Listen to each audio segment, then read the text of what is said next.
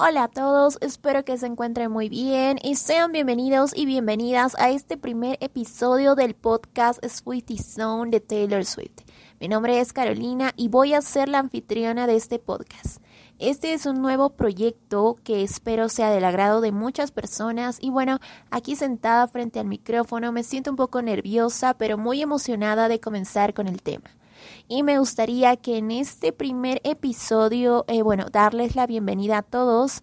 Este es un proyecto muy bonito que estoy empezando y la verdad estaba muy nerviosa sobre qué tema tocaría, pero luego dije, bueno, me gusta mucho Taylor Swift y por qué no hablar sobre ella y dirigirme a las personas que también se sienten entendidos con esta artista están interesados en ella o quieren conocerla y pertenecer a este bonito fandom. Así que si tú eres fan de Taylor Swift o estás interesado o interesada en serlo, si tú eres una old Swiftie o una nueva Swiftie, no importa si la conociste con el álbum Folklore o Evermore o tal vez con Fearless o Speak Now, probablemente te vas a entretener o a lo mejor te vas a dar cuenta de todo lo que ya sabías, pero aún así espero que puedas pasar un buen rato. Así que bienvenidos a todos los que me escuchan y sin más comencemos.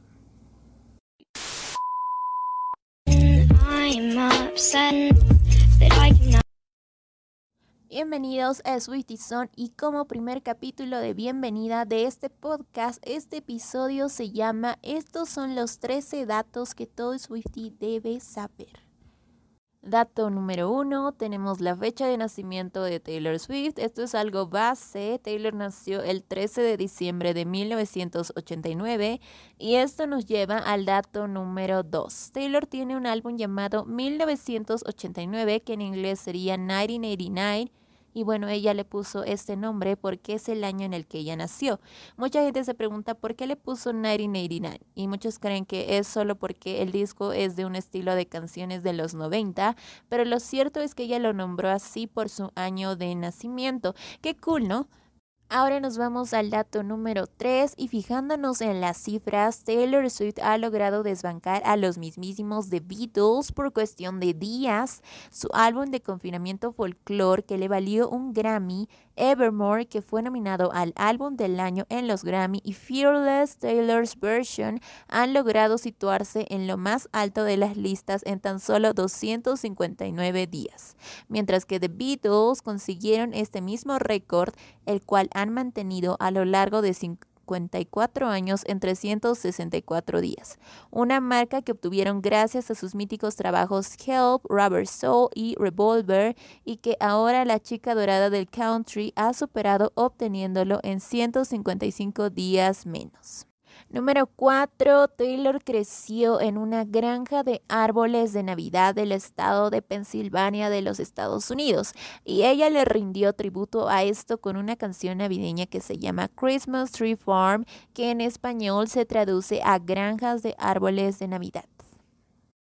Número 5, y este es un dato muy importante, en 2012 Taylor lanzó We Are Never Ever Getting Back Together, tema que está incluido en el disco Red.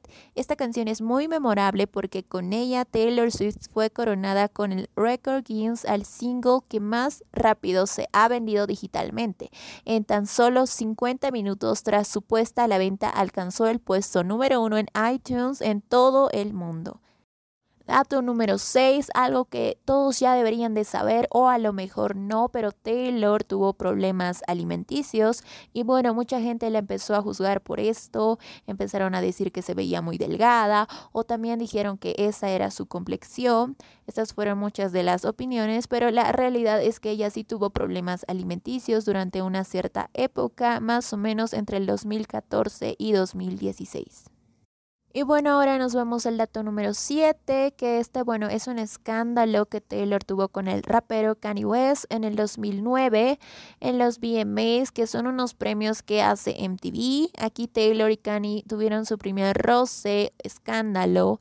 Todo comenzó porque Taylor subió al escenario a recibir su premio por haber ganado con el video oficial de You Belong With Me. Ella sube tranquila, agradece y todo, pero de pronto Kanye West sube al escenario por su cuenta y nadie lo había llamado y de pronto le quita el micrófono a Taylor y procede a decir enfrente de todos que ella no merecía ese premio, que más bien se le merecía a alguien más y bueno, la gente empieza a buchar y así Y bueno, por culpa de todo esto, Taylor pensó que esos apucheos eran en contra de ella, pues pensó que ella, la gente no, no quería que ella ganara también, pero posteriormente confesó en su película que se sintió muy humillada y fue muy vergonzoso para ella todo lo que tuvo que pasar esa noche. Y bueno, ahora nos vamos al dato número 8 y a raíz de que Taylor tuvo un roce con Kanye, Taylor le escribió una canción a este mismo. Esta canción la podemos encontrar en el álbum Speak Now, se llama Innocent y es exactamente el track número 11. Ahora nos vamos al dato número 9 y bueno, a sus tan solo 20 años de edad, Taylor Swift ganó el Grammy al mejor disco del año y así consiguió el título del artista más joven de la historia en ganar en esta categoría. Y Taylor Swift es la única artista en el mundo en posicionar siete singles debuts en el top 10 del Hot 100 de Billboard de los Estados Unidos, superando la marca que hasta entonces solo poseía Mariah Carey y sus cinco singles. Ahora nos vamos al dato número 10, que este dato me parece muy random, pero igual lo puse. Creo que en el fandom todos no sabemos el nombre de todas sus exparejas con las que ya ha salido o al menos las que se han dado a conocer a la luz pública. Y bueno, voy a mencionar solamente algunos de ellos, probablemente los que más resonaron en redes sociales.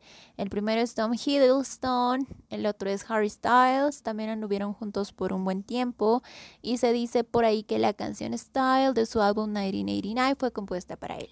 Y por último, eh, por mencionar, es Calvin Harris, alias el Congratulations to My Beautiful Girlfriend.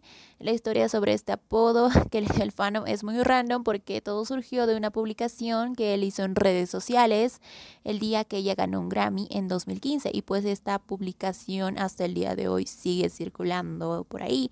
Lo gracioso es que uno podría borrar las fotos de su ex, pero no, él la dejó hasta ahí, hasta hoy en día. Y bueno, esa es otra historia. Lo que se podría decir sobre su relación con Harris es que fue probablemente la relación que más la dañó. Y bueno, el siguiente ex por mencionar es Jack Gyllenhaal y ella le escribió esta canción que se llama All Too Well. Mm, esta canción la podemos encontrar en su álbum Red. Y por último, Joe Alwyn, que no es ningún ex, es su pareja actual. Exactamente no se sabe cuántos años están saliendo, pero pues hasta hoy en día siguen juntos. Número 11. Este es un dato muy interesante. Taylor no está a favor de Donald Trump. De hecho, dio su opinión política y ella dejó en claro que quería a Trump fuera del poder. Esto es algo interesante porque a ella en toda su carrera se le había dicho o restringido o prohibido hablar de política. Esto para que su carrera no se viera influenciada por culpa de estos temas. Sin embargo, ella ya no quiso más como que mantener esta postura de artista que solo se concentra en su carrera y eso. Y un día habló abiertamente de esto, también porque había muchas especulaciones de que ella estaba a favor de Trump y creo que eso le llegó a molestar porque no era cierto, eran rumores inventados por la gente, por la prensa. Por eso un día dio su postura y dejó en claro que estaba en contra de Trump. De hecho, incluso sacó una canción que está como dedicada a lo político en Estados Unidos. Es una canción muy inspiradora que se llama Only the Young y está en su soundtrack de su película Miss Americana. Dato número 12, Taylor Swift logró empatar en uno de los históricos récords de la historia junto a Michael Jackson al posicionar su álbum por 51 semanas no consecutivas en el primer lugar de la lista de Billboard de los más vendidos. Esto lo logró con sus dos álbumes que sacó en 2020, Folklore y Evermore.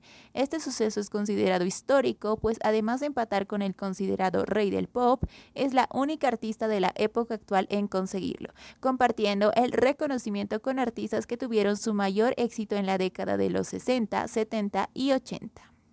Dato número 13, el último dato muy importante, en los Billboard Music Awards del 2016 se galardonó a los compositores y Taylor Swift se llevó un trofeo con su propio nombre por toda la labor musical realizada. Este es un reconocimiento muy importante ya que únicamente lo comparte con Michael Jackson. Y bueno, eso fue todo en este primer capítulo. Espero que hayas tenido un buen rato junto a mí y no olvides suscribirte para nuevos capítulos que estaré actualizando próximamente. Fue lindo haber pasado un rato hablando de Taylor Swift y bueno, nos vemos en un próximo capítulo aquí en Swifty Zone. Bye.